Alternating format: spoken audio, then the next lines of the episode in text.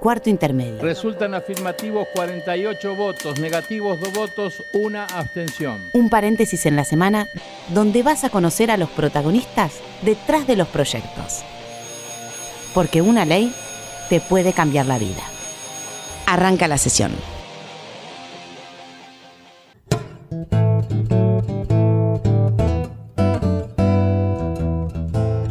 Hola, ¿cómo les va? Muy buenas tardes, país. Bienvenidos a Cuarto Intermedio, un programa en el que te vamos a anticipar cuáles van a ser tus próximos derechos. Muy buenas tardes, Florencia Corregido. Hola Mariano, muy buenas tardes a todos. Por primera vez les tengo que decir muy buenas tardes a todo el país, a Qué todos. bueno que llegaste porque me sentía muy solo. ¿Ah, sí? Sí, estaba muy solo. Bueno, Así que Acá estoy con una, con una tonada diferente para todo el país, a lo largo y a lo ancho. Vamos a estar eh, disfrutando todos los sábados a las 15 horas por Radio Nacional. Estoy chochísima, quiero estás decirlo. chochísimo. Voy a tener que. ¿De dónde será tu tonada? ¿Será del norte, me parece? Y me parece que de norte, y lo podemos decir, así que yo le voy a mandar un fuerte abrazo afectuoso a todos los chaqueños que están todos prendidísimos de la radio, porque yo estoy acá. Ah, muy bien. Bueno, como soy muy competitivo, yo voy a mandarle entonces un gran beso y un gran abrazo a un barrio porteño. Vamos por Almagro en este sábado de la ciudad de Buenos Aires. Saludo a todos los vecinos de Almagro. Muy bien, ya con todos los saludos enviados, tenemos que decir que hoy tenemos un programa un poco sensible, un poco triste por la realidad que estamos viviendo en Argentina a causa de los femicidios. Exactamente, pero creemos también que es un programa necesario. Cuando trabajábamos en la semana para hacer este programa, hablábamos con la producción y con vos, que nos encontramos con ciertas historias que no podíamos creer lo que estaban pasando, que creíamos que era una tragedia griega, pero no es ninguna tragedia griega.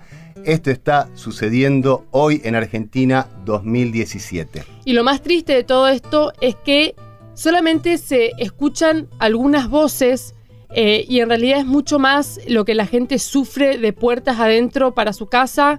Así que vamos a estar, bueno, tratando de, llevarle una solución, un- más derechos a aquellas personas que, están sufriendo. Y vamos a comenzar, si te parece, con un audio que yo no le agregaría absolutamente nada más. Invitaría a aquellos oyentes que escuchen este audio y que presten mucha atención. Uno de los nenes, uno de los hijos de las chicas que, que falleció vino a tocarme la puerta de mi casa. Yo lo hice entrar pensando de que estaban robando.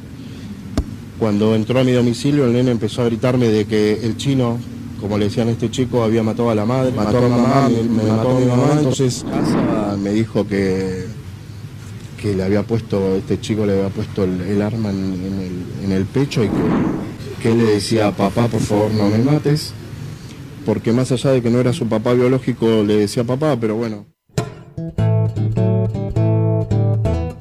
El audio que escuchábamos recién es el testimonio de un vecino de la masacre de Hurlingham, quien ayudó a Uriel, el nene a quien le mataron la mamá. No solo le mataron la mamá, sino también a cinco familiares. En esta masacre, cinco niños menores de edad han quedado huérfanos a causa de un femicidio.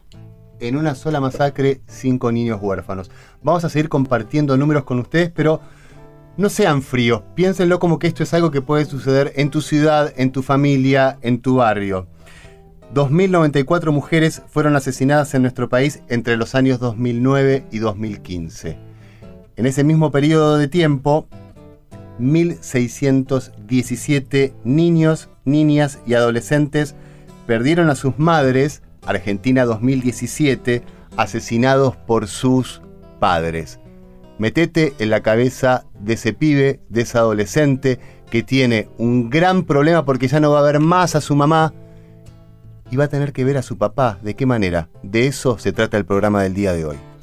Y de eso se trata Ley Brisa, y por eso le damos la bienvenida al senador Jaime Linares, representante de la provincia de Buenos Aires. Y mi primer pregunta, senador, es, ¿qué se le pasa a usted por la cabeza cuando escucha este testimonio de la masacre de Hurlingham o tantos otros que los argentinos tenemos que escuch- escuchar lamentablemente día a día en nuestro país? Me pasa por la cabeza lo que, lo que le afecta a cualquier persona que, que trabaja en el, en el tema legislativo. Es eh, este intento que tenemos, que creo que va a tener feliz término este año, eh, como ustedes dijeron, arranca de la iniciativa de una asociación civil. Nosotros eh, históricamente, en toda mi, gestión, no solamente como legislador, sino como intendente, hemos trabajado con las ONG que cubren algunos sectores del Estado que, el Estado no puede tener la dinámica de, de, apuntar algunas cosas muy específicas. Y esto, eh, la asociación, este, la Casa del Encuentro, venía con una serie de estadísticas que no había y, me parece que es la que pone arriba de la mesa el problema. Nosotros lo que hacemos es eh, absorberlo, trabajar con ellos, ajustarlo legislativamente y ponerlo eh, como, como una reparación en un momento histórico, creo, de, la violencia en la sociedad, particularmente la violencia de género. Tenemos que eh, comprender que, digamos, épocas que necesitan alguna legislación. Ojalá dentro de 10 años, eh, digamos, esto no, no tenga sentido. La legislación también visibiliza. ¿Por qué es una reparación económica y no una pensión o un subsidio? Nosotros pensamos que es una reparación porque, como pasó con, con el tema de la dictadura o la AMIA, es como que hay algún error o una, una, algo que el Estado ha llegado tarde. Eh, hay eh, legisladores ahora analizando, me comentaba Urtubey, un, tema que, que, ya lo he escuchado en dos o tres lugares y me parece interesante eh, legislativamente darle un marco, que es, eh, antes del femicidio hay una serie de circunstancias eh, que no se van agravando en el medio. Está el no acercarse, pero hay, hay situaciones que a lo mejor permitirían, si se van corrigiendo o, poniéndolo en el código contravencional o, penal, no llegar al femicidio. Entonces hay que ir trabajando, me parece, que es un tema que no está, digamos, pasamos de, de poquito al femicidio. En el medio hay una serie de situaciones que, a lo mejor hay que legislar. ¿Y esta reparación de qué monto es? La reparación es, es, eh, una jubilación mínima hasta mientras el chico sea menor.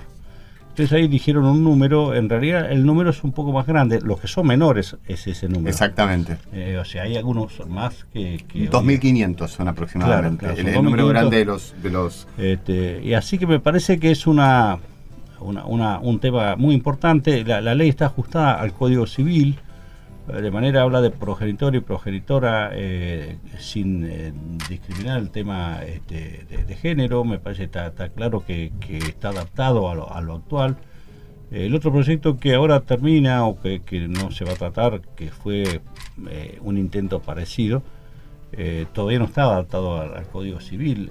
así que nosotros tenemos muchas expectativas de que esto que está tan sensibilizado hoy en la gente eh, pueda tener una, un marco legislativo en el mediano plazo, digamos, en, los próximos seis meses, al menos en el Senado, para que después este diputado lo absorba. Eh, la reparación sería hasta los 18 años. ¿Qué pasa con los adolescentes o con los niños que son incapaces?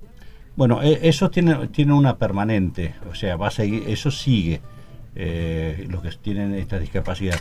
Por ahí es importante, digamos, eh, cosa que tampoco está en el otro proyecto, sí está en este, que es compatible con cualquier otra asignación que tienen los chicos. Digamos, puede ser una asignación por hijo, puede ser, este, digamos, alimentos si el padre, los padres estaban separados, o un beneficio vinculado a un seguro. El otro tema es que si no tienen obra social, el Estado debe proveerles una. Eh, me parece que son los, tres temas este, eh, centrales que, apunta este proyecto. Eh, creo que es una, una novedad, está avanzado me parece para con las circunstancias actuales que nos toca vivir lamentablemente. En el diseño del, del proyecto, ¿a partir de qué momento estos menores pueden recibir esta reparación?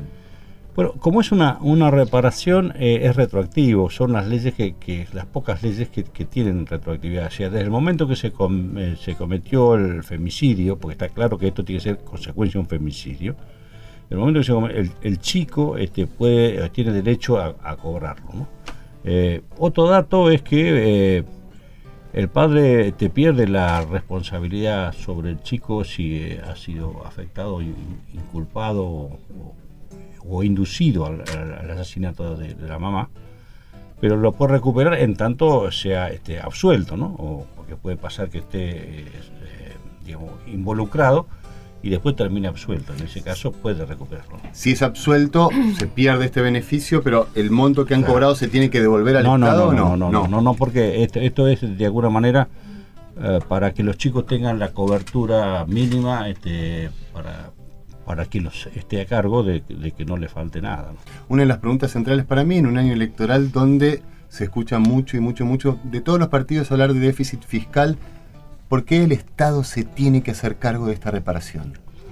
Porque es una responsabilidad clara del Estado, digo, tampoco le va a cambiar la historia al Estado dos mil jubilaciones más o menos, ¿no? Me parece que eh, me parece que, tiene que ver cómo uno ve o qué, qué tipo de Estado eh, eh, haciendo qué. a mí me parece que esto es este, claramente un acto de justicia y a su vez un, un incentivo para que el Estado tenga más preocupación en este tema. Digamos, cuando uno anda por las ciudades hay este, esta problemática de la violencia de género y los femicidios. La verdad no hay una no hay una oferta, por decirlo, eh, del Estado para, para controlar que esto no se vaya de cauce. ¿no? En la provincia de Buenos Aires está la comisaría de la mujer, pero me parece que son, este, son débiles todavía. Tenemos que ir trabajando y exigiendo ¿no? que cada vez más trabajo en este tema.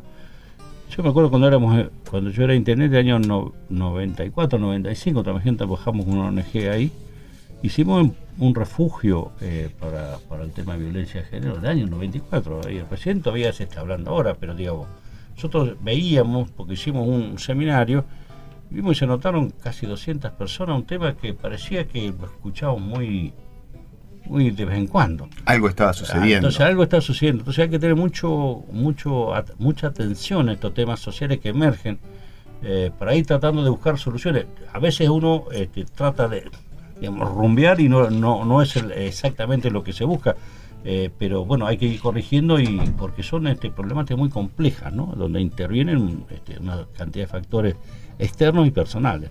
Senador, muchísimas gracias por haber estado en este tercer programa de Cuarto Intermedio. Lo felicitamos por el proyecto y esperamos que logre su sanción en este año. Bueno, la, la, felicitación es para la gente de la Casa del Encuentro que trabajó mucho con esto previamente, con los datos que tenemos, es por ello. Nosotros lo que hacemos es tomar este, esta demanda y, bueno, ponerla, me parece, en, el marco que corresponde, ¿no? Así que, bueno, les agradezco en nombre de ellos también. Nos ponemos a su disposición para lo que necesite. Bueno, muchas gracias, es muy amable y mucho éxito en este programa. Muchas gracias, senador. Despedimos al senador Jaime Linares. Si quieren saber más sobre este proyecto o enterarse de todas las actividades del Senado, pueden seguirnos en YouTube, Facebook, Twitter e Instagram. Buscanos como Senado Argentina. Ahora es momento de ir a nuestra sección Cuarto Intermedio Retro, en la que repasamos la historia de nuestro país a través de sus leyes. Hoy vamos a recordar, como no podía ser de otra forma, la Ley de Protección Integral de la Mujer del año 2009. A continuación, como extremo final, se la parte resolutiva de la sentencia. En el año 2009, en Perú, el expresidente Alberto Fujimori es condenado a 25 años de prisión por delitos de lesa humanidad. Conforme a los acápites 2, cuestiones Mientras tanto, en la Argentina, ese mismo año se aprobó la Ley 26.485 de protección integral a las mujeres. La misma intenta detectar y eliminar las conductas que tanto en el ámbito público como privado afectan la vida, la libertad o la seguridad personal de las mujeres. La ley no solo busca proteger a las mujeres que sufren violencia física, sino también la psicológica, sexual, reproductiva, obstétrica, económica y simbólica, sufridas tanto en el ámbito familiar como en el institucional, laboral o mediático. Cuarto intermedio, retro. Vamos a repasar un poco el trabajo legislativo. Además de esta ley de protección integral de la mujer, el Congreso también modificó el Código Penal agravando las penas, prisión perpetua para el que cometa un femicidio en el año 2012. Y también tenemos la ley llamada Aval Medina, que creó un cuerpo de abogados que dé asistencia gratuita a las víctimas de violencia de género. El gobierno se comprometió a que ese cuerpo de abogados tiene que empezar a funcionar en este año 2017 y también el año pasado el Senado de la Nación sancionó por unanimidad la emergencia pública por violencia de género. Estamos esperando todavía la sanción de la Cámara de Diputados. Ahora sí, le damos la bienvenida a Ada Beatriz Rico, titular de la Asociación Civil La Casa del Encuentro, y a Marcelo Zambrano, hermana de Adriana, quien en el año 2008 fue asesinada delante de su beba de nueve meses por su pareja. Pasaron ya nueve años. Marcelo, muchas gracias por venir. Igual que Ada, ante todo queríamos preguntarte cómo está tu sobrina, cómo está Josefina, a cargo de quién está. En este momento se encuentra, digamos, a cargo de mi madre, secretaria y mi madre obviamente apoyada por todos los uh, hijos, los hermanos, y ahora este, se encuentra en un estado eh, muy bien con nosotros, se siente muy contenida, pero eh, no, no, podemos dejar de acotar que eh, ella tiene un trastorno psicológico a partir de todos esto, estos años que han pasado. es una niña que está bien contenida, y tiene su momento de, digamos, de debilidad cuando eh, eh, visita, digamos, tiene un régimen de visita con la parte paterna, digamos, del asesino, entonces ahí se producen unos ciertos trastornos, digamos, emocionales, más que todo. ¿Cómo hicieron para contarle a Josefina la historia de su mamá y de su papá? Bueno, esa es una tarea que es el día a día, eh, vos fijate los, eh, los días festivos, eh, los días eh, de cumpleaños, y ahí pregunta y se hace, se repregunta y hay que explicarle de una forma, de otra y, bueno, tratar de sobrellevarlo. Ah, ¿Qué, ¿Qué, pasaba Ada en ese momento con, con, el Estado? ¿Estaba presente? ¿Estaba realmente ausente? En realidad estamos hablando del año 2008. El año 2008 ni siquiera desde la sociedad civil estaba presente este tema, porque recuerdo que se llamaba crimen pasional, como si pudiera existir pasión en un femicidio. Ese crimen pasional que dejaba en la justificación mayor el asesinato de una mujer. El caso de Adriana Maricel Zambrano, para nosotras desde la Casa del Encuentro, es un emblema ¿Por qué es un emblema? Adriana Maricel Zambrano, una mujer humilde, una mujer, una mujer que su caso no salió publicado en ningún medio de comunicación, una mujer cuyo asesinato para la justicia fue homicidio preterintencional, por lo tanto el asesino recibió solo cinco años de prisión. Una niña que quedó desprotegida a los nueve meses de vida, si bien con muchísimo amor de parte de la familia Zambrano. Entonces, hablar de este caso realmente nos remonta al año 2008, donde todavía no se nombraba los femicidios, donde todavía no teníamos... ¿Por qué no se nombraban los femicidios en esos años? No se nombraban los femicidios porque pareciera ser como que tenía que quedar como algo privado, como algo que le correspondía a la mujer ser golpeada, le correspondía a la mujer obedecer, porque los femicidios existieron siempre. Recordemos Barreda en el año 1992. Barreda mató a la esposa, mató a la suegra, mató a las dos hijas. Y se siguen haciendo chistes con Barreda. Por supuesto, porque tenemos que cambiar algo cultural en nuestra sociedad. Yo recuerdo una vez que recibí a través de internet una estampita, San Barreda. Entonces, eso es la cultura que tenemos que cambiar en nuestra sociedad. Entonces, cuando nos asombramos y decimos, ¿por qué en la actualidad hay femicidios? No, no, en la actualidad se visibilizan, pero no es que hay femicidios solamente en la actualidad, siempre existieron. Siempre las mujeres fueron asesinadas por violencia de género. El tema es de que eso ahora sí se habla. Marcelo, ¿cuál es la relación que tiene el padre con Josefina, ya que le dieron cinco años de prisión nada más y que hoy está libre después de haber matado a su mamá? Eh, bueno, justamente se eh, realizó un régimen de visitas que eh, se mantuvo durante un tiempo y hace un año atrás se modificó este, con menos cantidad este, de días, pero en más horarios. Eh, así que las visitas eh, son los fines de semana y un día en la semana. ¿Y cómo vuelve la nena? O sea, el padre lo busca, la nena, ¿cómo regresa a la casa? Eh, según lo de, mi madre, que bueno, que ella está en mucho más contacto que yo, yo vivo, ella está, imagínate, en Jujuy, yo trabajo, vivo acá en Buenos Aires, eh, vuelve este, nerviosa, vuelve... Tampoco quiere ponerla mal, porque se da cuenta ya a esta edad de muchas cosas, no la quiere poner mal a la abuela. Le, debe de contar algunas cosas, otras no la debe contar, para, porque ella se da cuenta. Eh, yo paso con ellos las vacaciones y ahí hablamos y me cuenta cosas. Y es ella la, cuida mucho a mi, a mi, madre, que sería la abuela de ella. Entonces ya se tiene una noción de todo, de todo lo que pasó y es de una manera muy inteligente.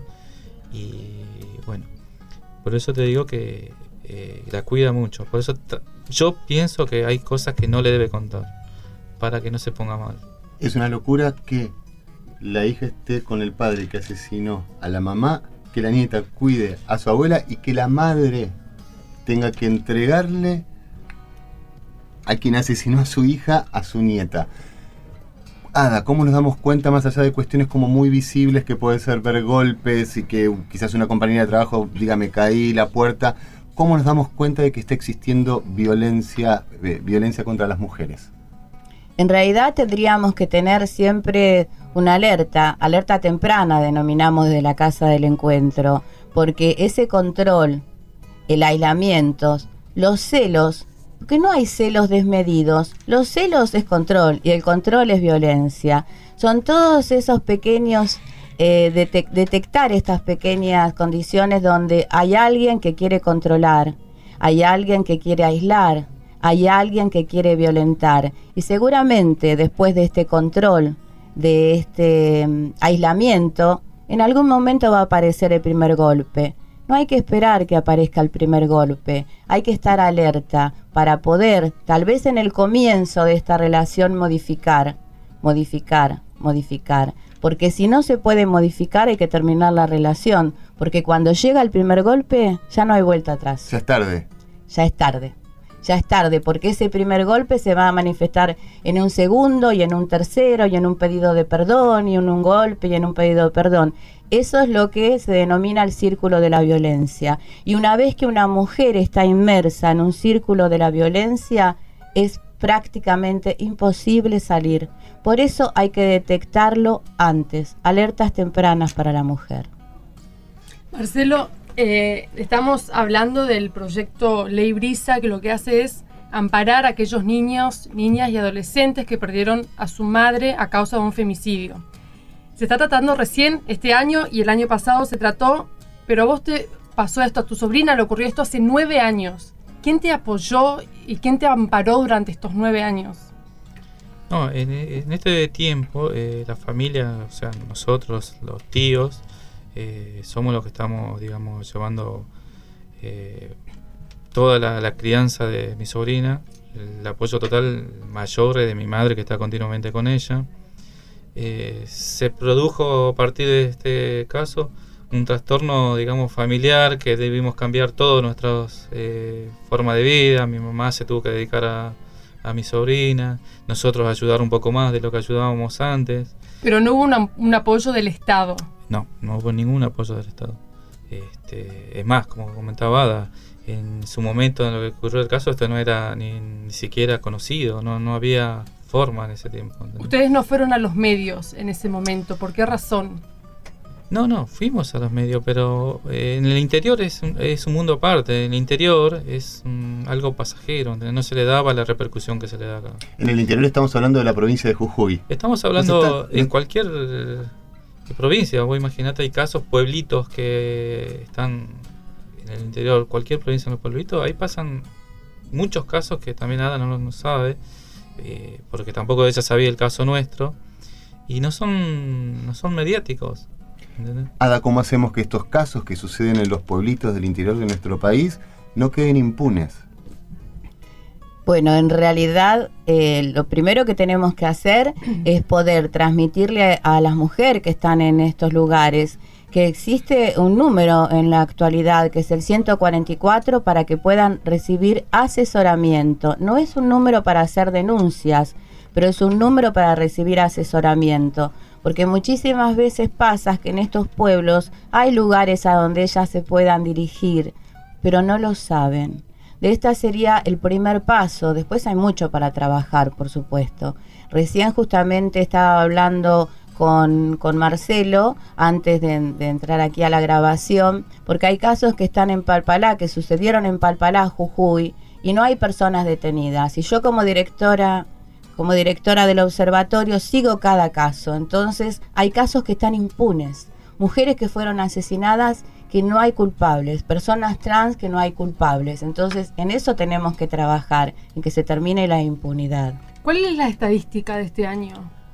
La estadística del, de este año o del año anterior. Del, del 2016. Bueno, eh, vamos a presentar en el mes de marzo el informe de femicidios correspondiente al año 2016, pero si realmente la cifra no desciende, es una mujer cada 30 horas asesinada por violencia de género en nuestro país. Les queremos agradecer muchísimo que hayan estado en el cuarto intermedio. Lo que estamos intentando con este programa en un año electoral es que el trabajo del Congreso, el trabajo de los senadores, se pueda ver reflejado en el voto de la ciudadanía. Ojalá nos escuchen de Jujuy hasta la Antártida y puedan tomar la decisión de su voto a partir del trabajo legislativo. Muchísimas gracias. Muchas gracias a ustedes. Muchas gracias a ustedes. Bueno, nosotros nos empezamos a despedir. Hoy tuvimos el proyecto del senador Jaime Linares, representante de la provincia de Buenos Aires, que quiere hacer una reparación económica para los menores de 18 años, niños, niñas y adolescentes que han sufrido femicidio en su familia, es decir, su padre o el cónyuge mató a su madre. Nosotros nos despedimos, pero antes nos presentamos en la producción Sonia Buller y Paula Rojo, que también es la voz de este programa. En la conducción, Florencia Corregido y que les habla Mariano Castro. Es un programa producido por la Dirección General de Comunicación Institucional del Senado que se realizó en los estudios de la radio de la Biblioteca del Congreso. Muchísimas gracias, hasta la semana que viene.